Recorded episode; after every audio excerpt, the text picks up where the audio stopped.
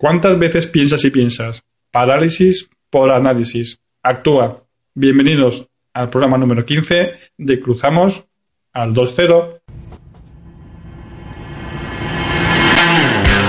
Aquí comienza Cruzamos al 2-0, un programa para los inquietos de Internet. Presenta Pedro Fernández.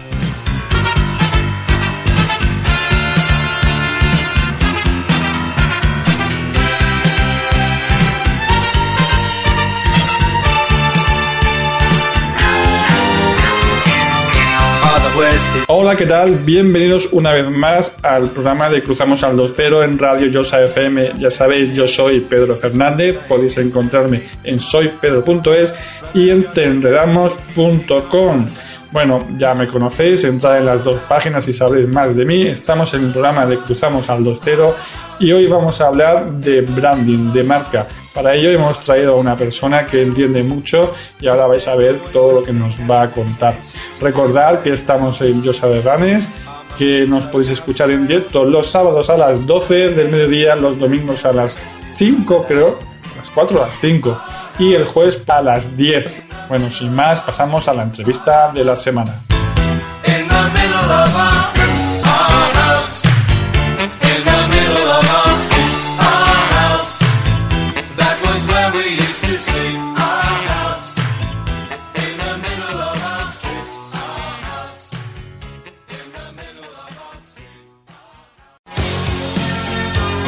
Entrevista de la semana.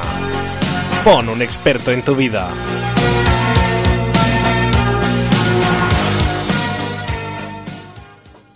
Bueno, pues ya pasamos a la entrevista de la semana. Ya sabéis, hoy tenemos a Jesús Gallén y con él vamos a hablar sobre branding. No se me da bien presentar a las personas que traigo a los estudios y eh, puedes hacerme el favor de presentarte para que te conozcan los pocos que no te conozcan por aquí. bueno, espero que haya gente que no, porque si no me, preocuparía yo y la segunda mi madre. Uh, bueno, pues uh, soy Jesús Gallent, eh, dedico mi trabajo a construir marcas, a hacer branding y luego también a un poco la experiencia de usuario de todas las herramientas online que las que trabajamos. Y bueno, eh, no sé, es que no sé qué más decirte. Hablar de mí tampoco se me da bien. Así que si quieres, eh, dinos qué es el branding y qué representa. El branding es eh, algo muy sencillo. Realmente, si pongo un ejemplo y pensamos en seda, estamos pensando en China. Si digo naranjas, mucha gente pensará en Valencia. O si digo calzots, mucha gente está pensando en Cataluña. ¿Y eso qué es? Es, asociar al final unos significados, ¿vale? Unos identificadores, como pueden ser las naranjas o el calzot, con un significado.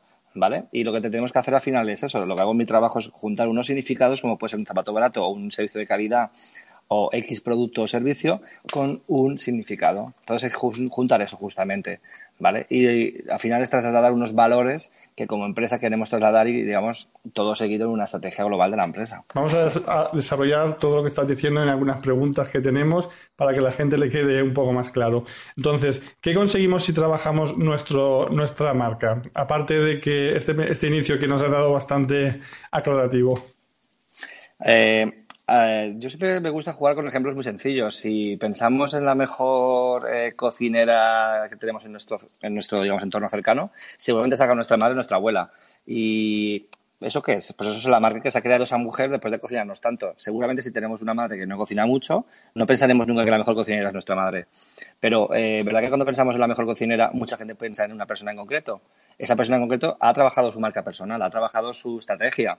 No es que tenga pensado, voy a vender tantas tartas, voy a vender tantas lentejas. Simplemente está haciendo su trabajo bien y haciéndolo bien ya está construyendo una marca, que al fin y al cabo es una reputación. O sea, es un poco el no es tan complicado ni es tan difícil, ni tampoco es tan sencillo, sino que eso es un poco de constancia y un poco de coherencia. Lo cocino, lógicamente puedo ser una buena cocinera y puedo transmitir ese valor. Entonces, si pensamos, ya te digo, un ejemplo muy sencillo en quién es la mejor cocinera, pues muchos pensaremos en la madre o en la abuela por eso mismo, ¿no? Entonces, si lo aplicamos a nivel profesional, ¿por qué es importante tener y conocer y hacer una estrategia de marca? Porque si alguien me está preguntando quién quiere, no sé, a lo mejor en cumpleaños, alguien me dice, quiero una tarta para mi cumpleaños. Le digo, mi madre la hace muy buena, te la hace mi madre, cobro por ello. Lógicamente, ¿por qué pienso en ella? Porque ha hecho una buena estrategia de marca. Entonces, tanto en el nivel profesional de un autónomo o un emprendedor, o tanto a nivel, digamos, empresarial de una gran empresa o una pyme, es exactamente igual. Cuando todos, digamos, queremos recomendar a una empresa, ¿por qué la estamos recomendando? Porque estamos diciendo que esta es mejor que la otra.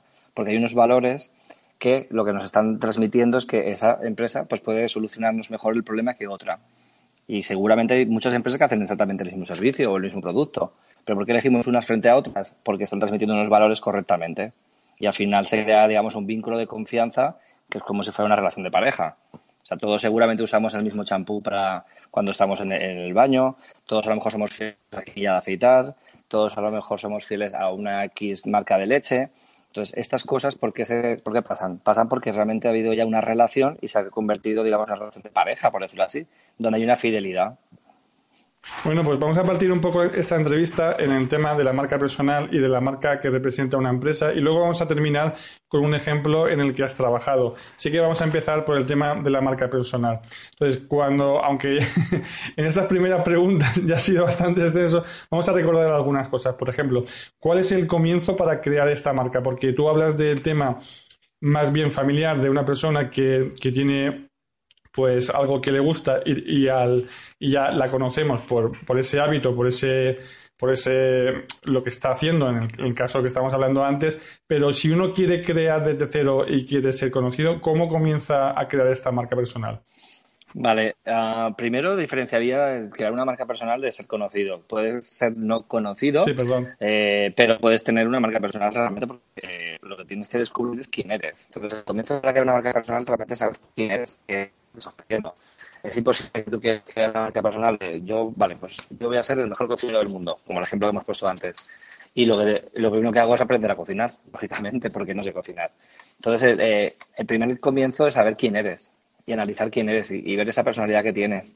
¿Para qué? Para poder luego trasladarlo y, de ello sacar un beneficio, lógicamente, ¿vale? Pero cuando alguien piensa en tener una marca personal, ¿en qué está pensando realmente? ¿En buscar un trabajo? ¿En, en que tener un reconocimiento? Tiene que haber un objetivo. El objetivo como tal no es crear una marca personal. O sea, no nos sirve de nada tener un titulito y decir, me conoce tanta gente o me sigue tanta gente en Twitter.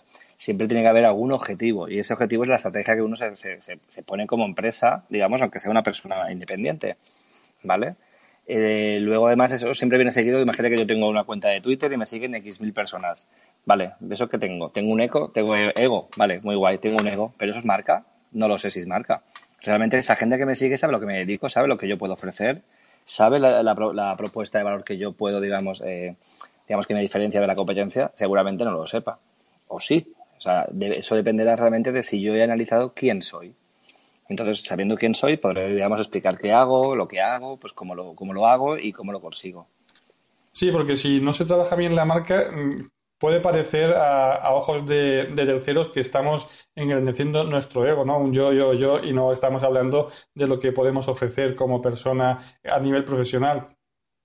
Claro, pero depende también. Hay marcas que son marcas ego. O sea, si pensamos, por ejemplo, las marcas, eh, digamos, más, más caras, las marcas, del sector de lujo, lo que al final están haciendo es que sean unos inalcanzables. ¿Para qué? Para que sea como yo quiero ser eso, yo quiero llegar a hacer eso. Entonces, todos sus anuncios, toda su comunicación siempre está lastrada, digamos, por e, ese, por ese, digamos, ego, pero no es un ego. Realmente lo que están diciendo es, si eres, si tú llevas mi ropa, llevas mi bolso, llevas mi X, ah, vas a conseguir ser esto. Entonces, claro, si esto lo llevamos al branding personal, que es lo que estábamos hablando ahora, ah, lógicamente decir, yo, yo hago esto, me han invitado a un evento, he ido a otro sitio, he, hecho esto otro, y todo, digamos, son fiestas y todo son cosas guays, al final a lo mejor lo que tienes es un montón de gente diciendo, este tío trabaja alguna vez. Y si piensan eso, realmente ¿qué estarán diciendo? Estarán diciendo, ¿a qué se dedica? Porque solo sé que va de fiestas. Por decir un ejemplo, ¿eh? que está muy de moda que ahora la gente, cuando tiene muchos seguidores, los invitan a muchos sitios. Sí, vamos a pasar un poco a hablar un poco de los freelance, los autónomos. Bien seas autónomo eh, como representación jurídica o, ya estés como una SL, eh, hay, hay, personas que pueden intentar ¿no? crear esa SL representando eh, a más personas, no diciendo nosotros somos una empresa que, hacemos esto y lo otro, representando un tipo de marca más orientado hacia empresa y son un autónomo. ¿Cómo, cómo se puede trabajar esto? ¿Cómo, eh, ¿En qué momento se puede ser bueno eh, dar presencia de marca, de marca como empresa o realmente decir yo soy Paco y me dedico a esto? Pues eso depende muchas veces del objetivo, como decía. Desde luego, casi eh, en su totalidad las personas eh, físicas que son en sí mismos una marca, ¿vale? Que son al fin y al cabo las, todos los autónomos, ¿vale? O emprendedores. A todas esas personas físicas que son, pueden tener una SL o no, pero al fin y al cabo, imagínate, tú tienes un horno y tú eres panadero y eres muy buen panadero te vas a crear una cuenta de Twitter y vas a intentar hacer una marca personal tuya como panadero porque eres muy buen panadero, un buen hornero y sabes hacer unos pasteles increíbles y tienes la maña de poder hacer esa masa, la maña de hacer esa, esa nata, hacer esa crema, o todo eso lo tiene la marca de la panadería. Pues depende si el objetivo es que esa panadería luego vaya creciendo y vaya teniendo más empleados. En ese caso sí que la marca sería importante la de la panadería, la de la SL, aunque sea solo de una persona. Pero si lo que queremos vender es que el panadero este es súper bueno y que el panadero es súper guay y que hace un pan maravilloso y que todo, digamos, el conocimiento del sector de la panadería lo tiene esa persona, y ese es el objetivo que tenemos a mediano plazo, ah, lógicamente tendríamos que vender eh, pues, la marca personal de esa persona. Porque quien sabe amasar es esa persona y no el horno. Quien sabe hacer las natas es esa persona y no el sí, horno. Sí, sí, sí, sí. No sé si me he explicado, ¿eh? Sí, la verdad que sí. Pues, está siendo bastante claro lo que, lo que nos estás diciendo y que según el momento y y la estrategia que marcamos pues, debe representarse de una manera o de otra. Entonces, llegamos al punto que nadie ha escuchado este programa, que no siguen a Jesús Gallén y no saben de la marca porque han oído que hay que hacer marca, pero no supieron cómo. Llega el momento que muchas personas pues eh, redefinen lo que quieren ser y tienen que cambiar la, marca, ¿no? La marca personal se puede cambiar cuando ya se está creada o hay que intentar rectificar sobre, sobre lo que se tiene o se puede hacer un, un planning nuevo. Claro, a ver, esto es muy... Eh, a ver, es como lo que estábamos hablando antes, es un poco la estrategia que tengamos. Desde luego, todo tiene que ir siempre con una coherencia. No puedo vender que eso soy una marca eh, personal de, no sé, a lo mejor soy el, corredor número uno de carreras de ciclismo del mundo, ¿vale? Y voy vendiendo eso como marca personal mía y de pronto decido que ahora voy a ser un padre de familia súper entregado a la familia. Pues hombre, si iba corriendo con la bici por todas las ciudades del mundo para ganar premios, poco padre de familia seré. Otra historia es que ese corredor de bicis luego quiera transformarlo en el reto, en el conseguir objetivos, en los retos profesionales, en, a lo mejor eh, el mundo del coaching, ahí sí que tiene un sentido. Entonces, puede ser coherente el cambio de marca. No es un cambio de marca realmente, lo que hay es un, digamos, un reenfoque, pero un reenfoque con la misma estrategia. Es una persona que se pone unos retos y que los consigue. Primero lo hace con una bici y luego lo ha hecho con, con digamos, pues, no sé, a lo mejor dando una conferencia, a lo mejor escribiendo un libro, que eso lo hemos visto muchas veces, muchos deportistas que acaban reconvirtiendo su carrera a cómo la superación o cómo los objetivos, digamos, eh, personales se pueden conseguir con una con una eh, insistencia y con una persuasión ¿no? en el trabajo, al final el trabajo duro pues tiene un objetivo, ¿no?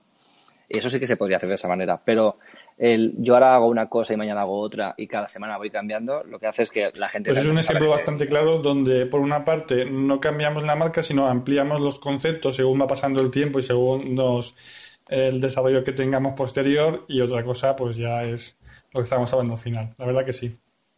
Pasamos a un tema ya de, empresa. Vamos a hablar un poco del branding en la empresa, de la marca que puede representar una empresa. Así que, como ya hemos hablado del tema de marca personal, ¿qué aspectos son los que más diferencian entre una marca personal y una marca de empresa?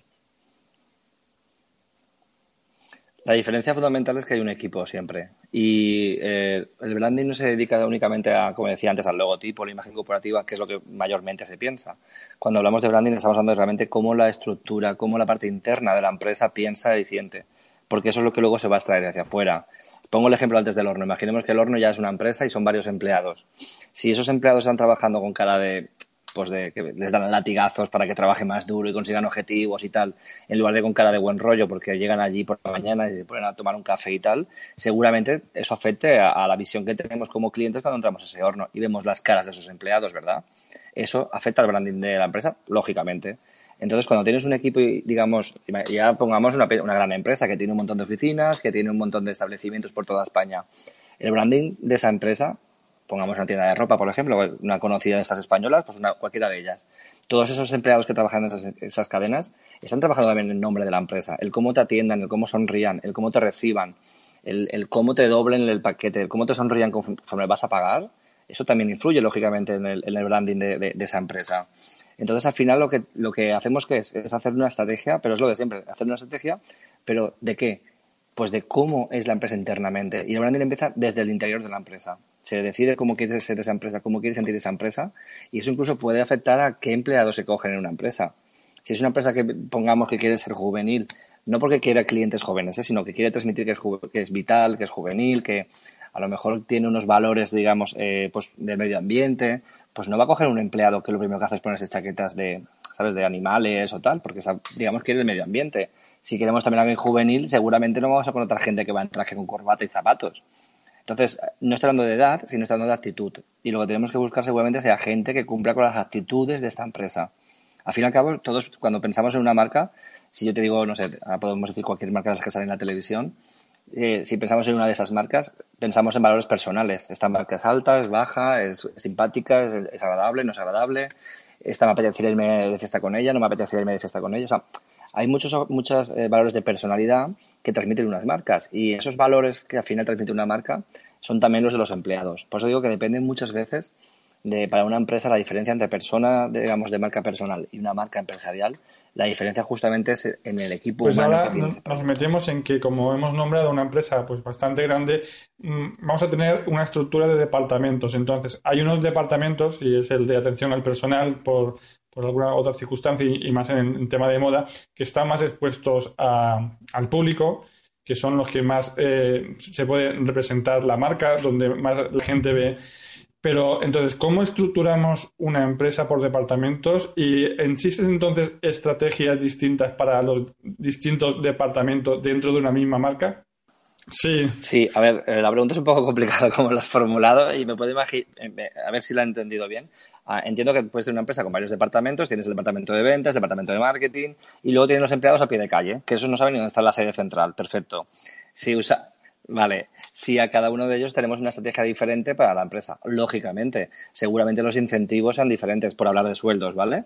Eh, pero los incentivos van a hacer que estén más sonrientes, puede ser la estrategia de la empresa, puede ser que tengan a lo mejor, eh, no lo sé, eh, claro, no estoy pensando en ninguna empresa en concreto, pero si estuviéramos pensando a lo mejor, vamos a ver una petrolera, ¿vale? Que todos conocemos al gasolinero y luego está la gran central de Madrid si estamos pensando en esa empresa, lógicamente cada uno tiene un objetivo. ¿El gasolinero realmente sabe qué es, qué es el branding de su empresa? No, no lo sabe. No lo sabe porque es la última escala y sí que seguro que le dicen algún manual de cómo tiene que atender a los clientes y tal en la gasolinera, pero poco más. No, no va al gran planning porque es una gran empresa. Entonces, ¿dónde se traslada, dónde se traslada esa, esa, esa comunicación? Se traslada en el sitio. Entonces, en la gasolina no está solo el empleado, también está el propio establecimiento. El establecimiento tiene unos mensajes, tiene unos colores, tiene unos valores y eso son los que transmiten también el, no solo el empleado, sino también el establecimiento. Y al final tenemos que ver los puntos de contacto que tenemos las personas con esa marca. ¿Cuántas personas ponemos gasolina en la gasolinera? Muchísimas. ¿Cuántas conocemos a gasolinero? Otras tantas. ¿Cuántas conocemos ese establecimiento? Muchas. ¿Y cuántas conocemos la sede central? Nadie, ¿verdad?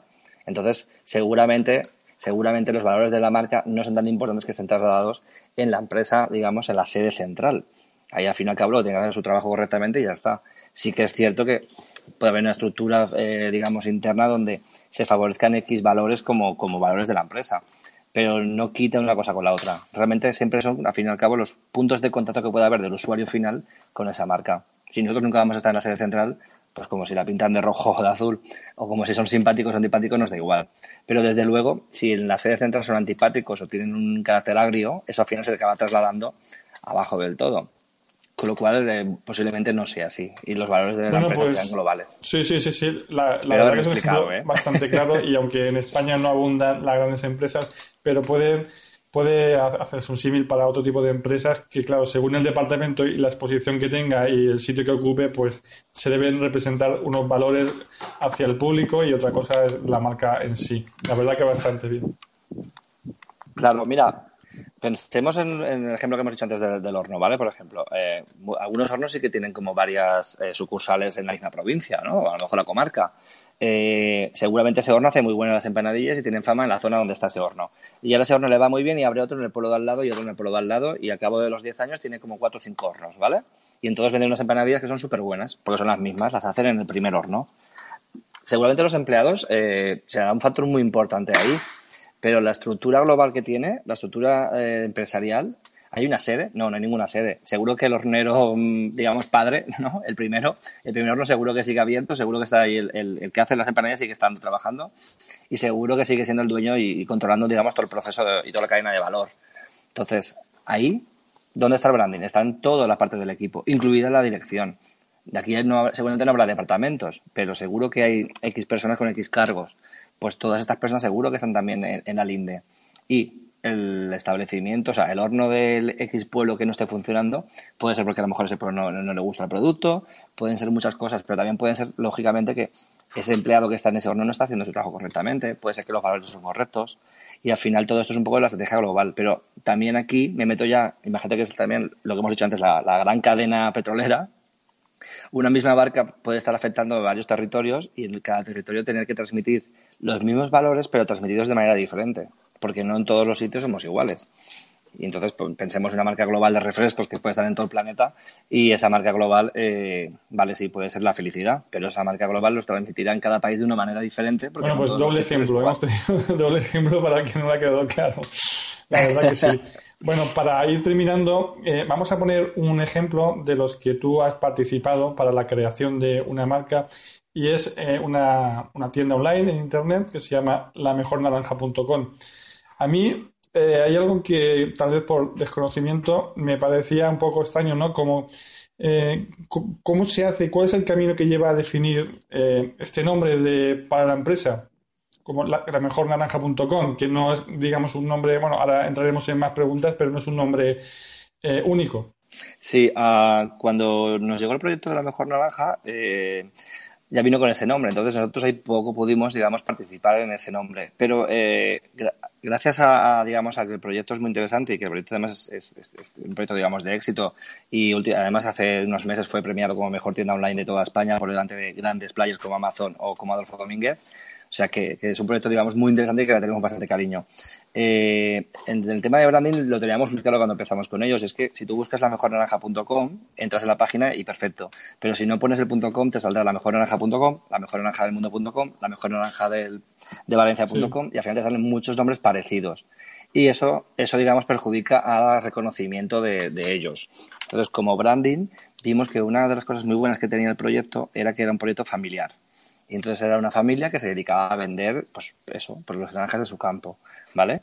Entonces ah, el valor estaba muy claro cuál queríamos ¿vale? vender. Queríamos vender el valor de la familia y el valor, de, digamos, del campo tradicional con el sabor tradicional de las naranjas tradicionales. Fíjate que digo muchas veces tradicional porque es algo muy importante en esa página. Entonces al final lo que hicimos, ¿qué fue?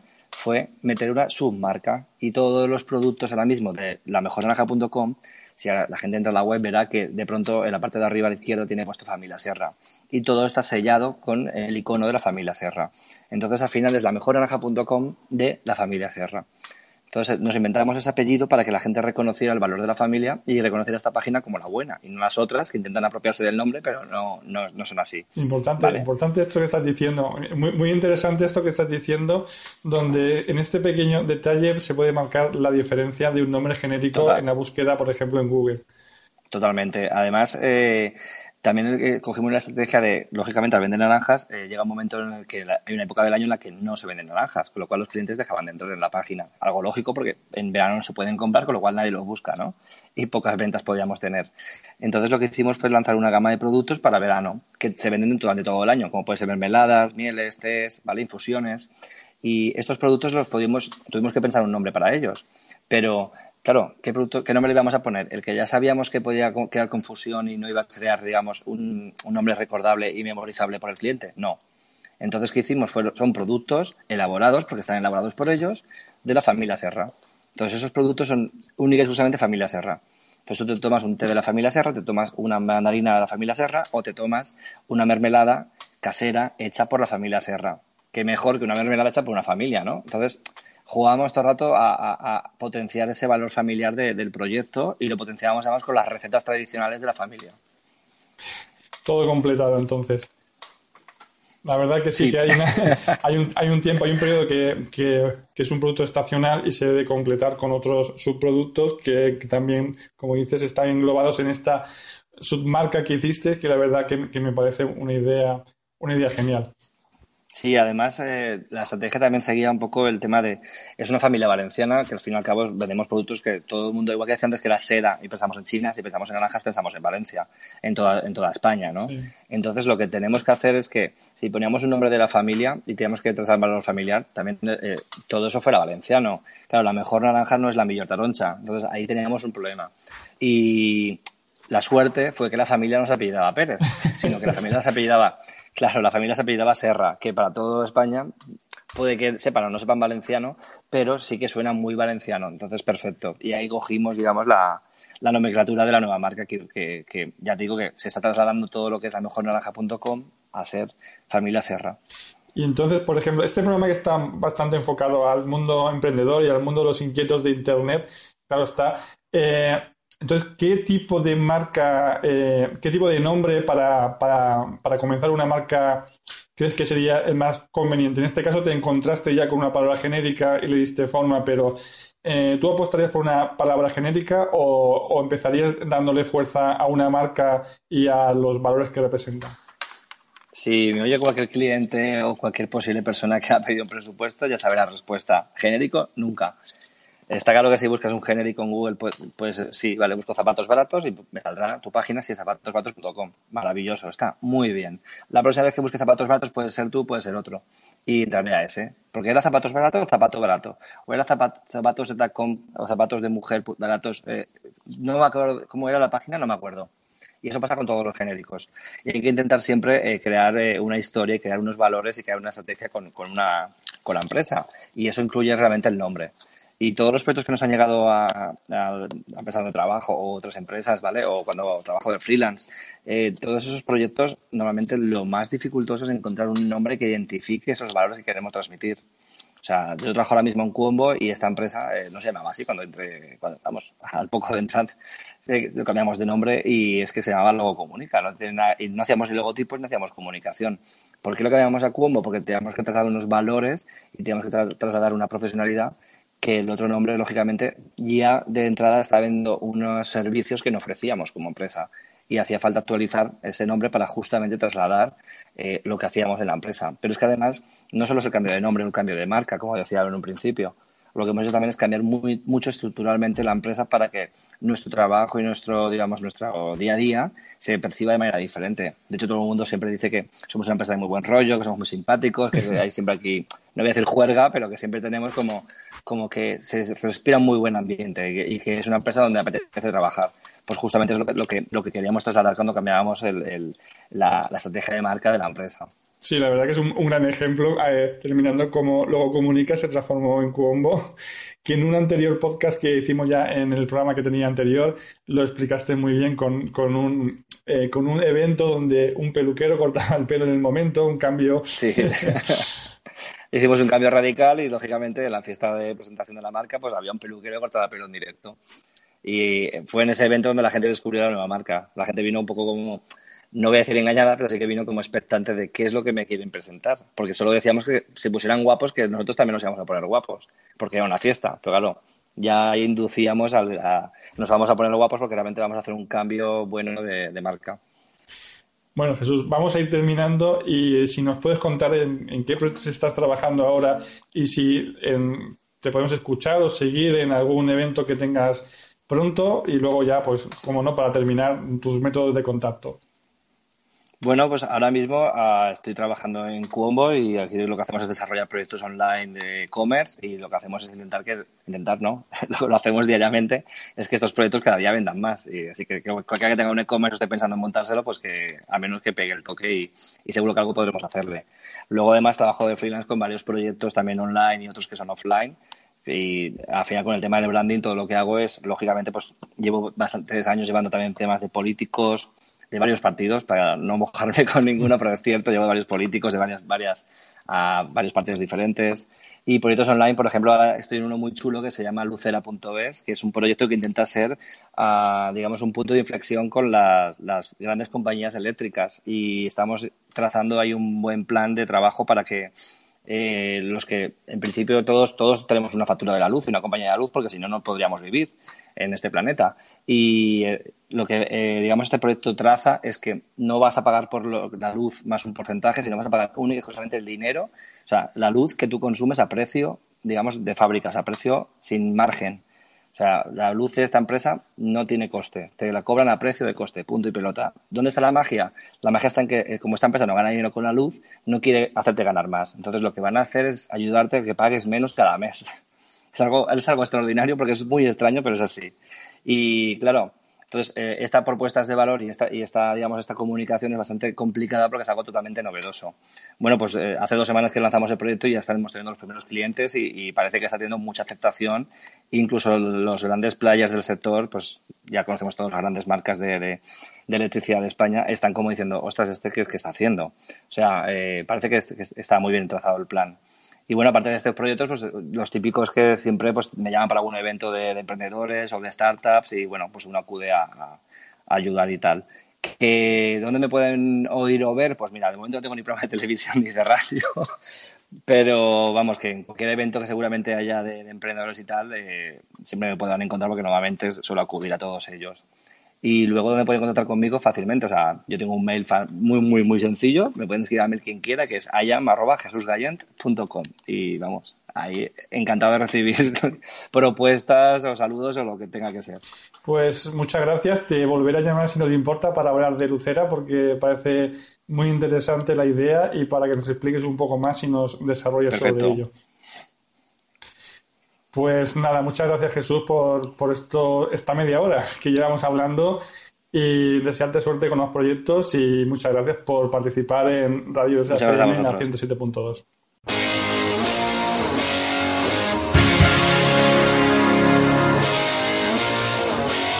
En Cruzamos al 2.0 es momento de Coaching Times con Ale Navarro.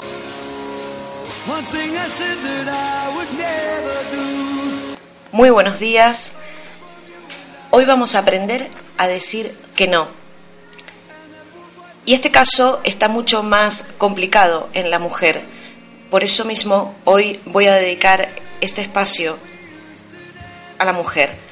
Y no sé qué tenemos las mujeres en nuestro sistema que nos hace que tengamos la dificultad de decir no a los demás y decimos sí a todo lo que nos proponen o exigen que hagamos. Una mujer puede estar desbordada de trabajo y tareas que solo puede hacer ella. Y si alguien cercano le pide algo, la mujer probablemente deje todo lo que está haciendo para encargarse de ese pedido. De ahí surge el sentimiento de culpa que no sabemos cómo gestionar y creemos que aceptando todo lo que nos piden nos convertiremos en grandes heroínas, siendo un personaje diferente y les aseguro que tenemos uno para cada persona que vive cerca nuestro. Esta sensación la defino en mi libro Tengo algo que decir, porque la he vivido en varias ocasiones. Con el paso del tiempo nos damos cuenta que nos pasamos la vida interpretando el papel que otros quieren ver y dejamos de ser nosotras mismas para convertirnos en algo. Y luego surge la pregunta, ¿por qué decimos que sí a todo? Decimos sí a todo porque nos educaron para que así lo hiciésemos, porque no aprendimos a valorarnos, a respetarnos, y a entender que tenemos que ser egoístamente sanas para, primero, satisfacer nuestras necesidades y compromisos con nosotras mismas y luego, en segundo lugar, ocuparnos en ayudar a los demás. ¿Cuáles son las consecuencias de decir no? Nos produce estrés emocional el no cumplir con las expectativas de los demás. Nos produce sentimiento de culpabilidad. Pensamos en la otra persona y no en nosotras. Así nos han educado hace siglos y nos sentimos culpables si no fijamos en nuestro bien. De aquí surgen unas creencias, que somos aptas para la multitarea, que una mujer que se ocupa de sí misma es una egoísta y que los demás me dejarán de querer si no hago lo que me piden. Esto produce unos efectos secundarios. Primero en los demás. Al decir que no, contribuimos a que crezcan a nuestro alrededor personas menos capaces y menos responsables, porque saben que siempre pueden estar contigo. Y efectos secundarios en nosotras mismas, porque perdemos el control sobre nuestra vida y no realizamos las cosas que queremos para nosotras, porque nos falta tiempo y no estamos disponibles para los demás. ¿Cómo puedo decir no de la mejor manera? Formular y respetar prioridades, Si reconocemos nuestras prioridades, las podremos defender mejor. Las mujeres tenemos muchas capacidades y talentos. Nos gusta ocuparnos de los demás, hacer favores, y somos muy buenas a la hora de funcionar en modo multitarea. Tenemos que elegir entre nuestras oportunidades en la vida o conformar la vida de los demás. Cuando una mujer tiene sus prioridades claras, se respetará más a sí misma y conseguirá el respeto de los demás. Reconocer nuestros valores. Los valores son nuestras creencias más profundas, tienen que ver con nuestra manera de ser y de estar en el mundo. Si examinamos nuestras oportunidades a través de los valores, obtendremos resultados con mucho sentido y actuaremos en consecuencia. Decir no con asertividad. La asertividad es ser afirmativos con coherencia y flexibilidad, saber expresar lo que deseamos transmitir con un lenguaje apropiado, de una forma apropiada y en el momento apropiado. El querer cumplir siempre con las expectativas de los demás es una tarea que nos desgasta y nos quita energía. Conviértete entonces en la persona que deseas ser y no en la que otros quieren que seas. Si tú te aceptas tal como eres y aprendes a poner tus límites, los demás harán lo mismo. El día que dije no, aprendí a valorarme. ¿Has pensado cambiar algo? Soy Ale Navarro, CEO de Coaching Times. Mi trabajo consiste en ayudar a las personas a conseguir sus sueños y objetivos. Me encontrarás en www.coachingtimes.es. Que tengas un buen fin de semana y sé feliz.